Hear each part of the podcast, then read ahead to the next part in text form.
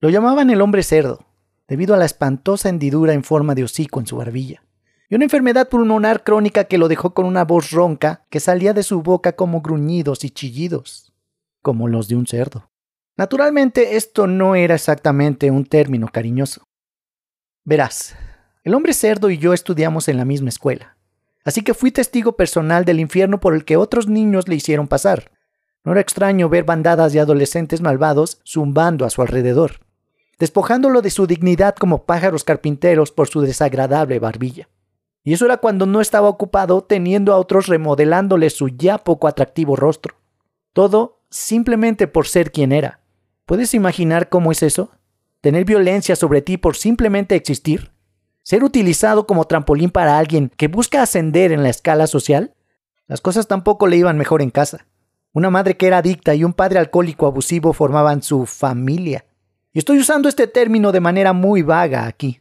No fue una sorpresa para ninguno de los que lo conocimos que no pudiera hacer mucho de su vida en absoluto. De hecho, fue casi un milagro que sobreviviera a décadas de abuso y se convirtiera en el hombre bondadoso que la gente eventualmente llegó a conocer. Años después de que el resto de nosotros nos graduáramos, fuimos a la universidad y seguimos adelante con nuestras vidas. El hombre cerdo decidió regresar a nuestra escuela secundaria para trabajar como conserje. Eligió resignarse y limpiar los mismos pasillos que tanto lo habían atormentado. Quizás estaba tratando de exorcizar viejos demonios. No lo sé. Lo que sí sé es que estuvo ahí cuando mi hijo atravesaba el periodo más difícil de su vida. Fue un giro cruel de ironía que mi hijo terminara enfrentando exactamente el mismo tipo de bullying del que yo había sido espectador mudo en mi propia juventud, y hecho por los hijos de las mismas personas que habían acosado al hombre cerdo en su día. Solo un círculo vicioso de rabia y odio. Me vio obligado a lidiar con las mismas actitudes apáticas que yo mismo había adoptado todos esos años atrás. Obligado a enfurecerme contra las mismas instituciones ineficaces que habían hecho la vista gorda ante el abuso al hombre cerdo. Día tras día, de correr sin poder tener ayuda. Tratar de poner fin a la intimidación de mi hijo me hizo finalmente comprender cuán profunda era la podredumbre en nuestra comunidad. Sin embargo, no pude hacer nada más que ver la chispa desaparecer de los ojos de mi hijo, mientras se convertía en una cáscara vacía, una pálida sombra del brillante rayo de sol que solía ser en mi vida. Créeme, intenté todo lo que pude para poner fin al tormento.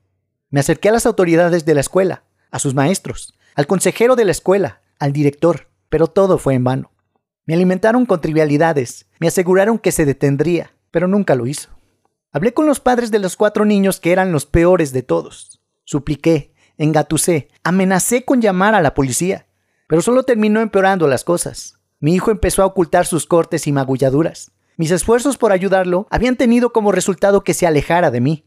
El hombre cerdo fue un regalo del cielo en un momento como este. Él prestó oído a mi hijo cuando más necesitaba un confidente.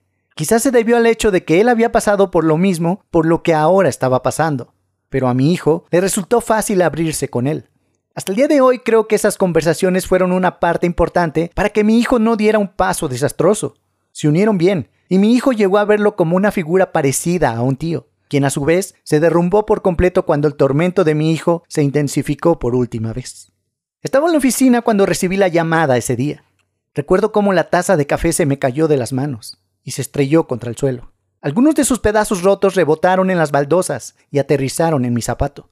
Recuerdo que estaba aturdido mientras salía del edificio. Me metía en mi coche y conducía hasta el comienzo del sendero para bicicletas en el bosque, detrás de la escuela, ahora acordonado por cintas amarillas.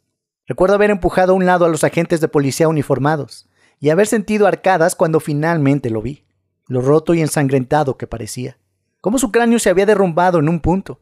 Todavía tengo pesadillas sobre el cuerpo de mi hijo tirado en el camino de tierra en el bosque. Todos sabíamos quién lo hizo, pero saber algo no es lo mismo que probarlo en un tribunal.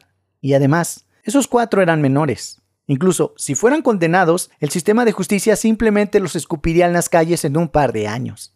No, se necesitaba hacer justicia aquí. Y no procedía de los muebles barnizados de una sala de audiencias. Las cosas necesitaban un toque medieval. Una vez más, fue el hombre cerdo quien se abalanzó como un ángel y me salvó de hacer algo irreversible. Si no hubiera sido por él, ahora mismo me estaría pudriendo en alguna celda de prisión húmeda. Apareció en mi casa dos días después del fallecimiento de mi hijo, gimiendo y llorando, con sus gruñidos y chillidos habituales. Yo lo siento mucho, resopló. Su pecho se sacudió con sollozos e hipo. No pude ayudarlo. Silbó un suspiro por una fosa nasal bloqueada. Debería haber estado ahí. Debería haberlos detenido. Me limpié las lágrimas de los ojos y lo dejé entrar. Hablamos de mi hijo con una botella de licor y a través de la bruma del humo del cigarrillo, tramando rápidamente un plan de venganza. No hay justicia. Los cazamos uno por uno, al amparo de la oscuridad, a través de las sombras. Nos movíamos como la muerte encarnada, acechando a nuestra presa. Una vez más, no podía haber hecho esto solo, creando coartadas, eligiendo las herramientas adecuadas, cortando vallas de tela metálica, deshaciéndose de la evidencia.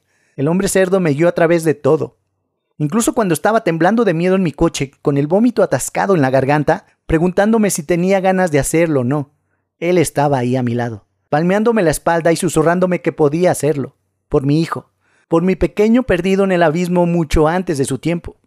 Para el cuarto, ya estaba bastante acostumbrado a todo esto. El sonido del palo de golf golpeando la parte posterior de la cabeza. Cómo mis músculos se estiraron con cada swing, la niebla de sangre y materia remolinándose en el aire los ojos girando hacia atrás, la forma en que sus rodillas se doblan al colapsar en el suelo. No sentí nada. Miedo, tristeza, júbilo, nada. Me alegro de que estuviera hecho. Todo terminó. Poco sabía que estaba a punto de comenzar una vida llena de pesadillas. Entró al recinto y simplemente confesó. La voz del reportero resonaba por la televisión.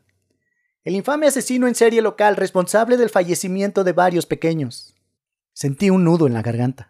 La cara granulada del hombre cerdo estaba en la pantalla. Una cosa espantosa y monstruosa. Un aliento escapó de mis pulmones. Lo había hecho. Se había echado la culpa. Un último regalo para el padre del niño que había cuidado.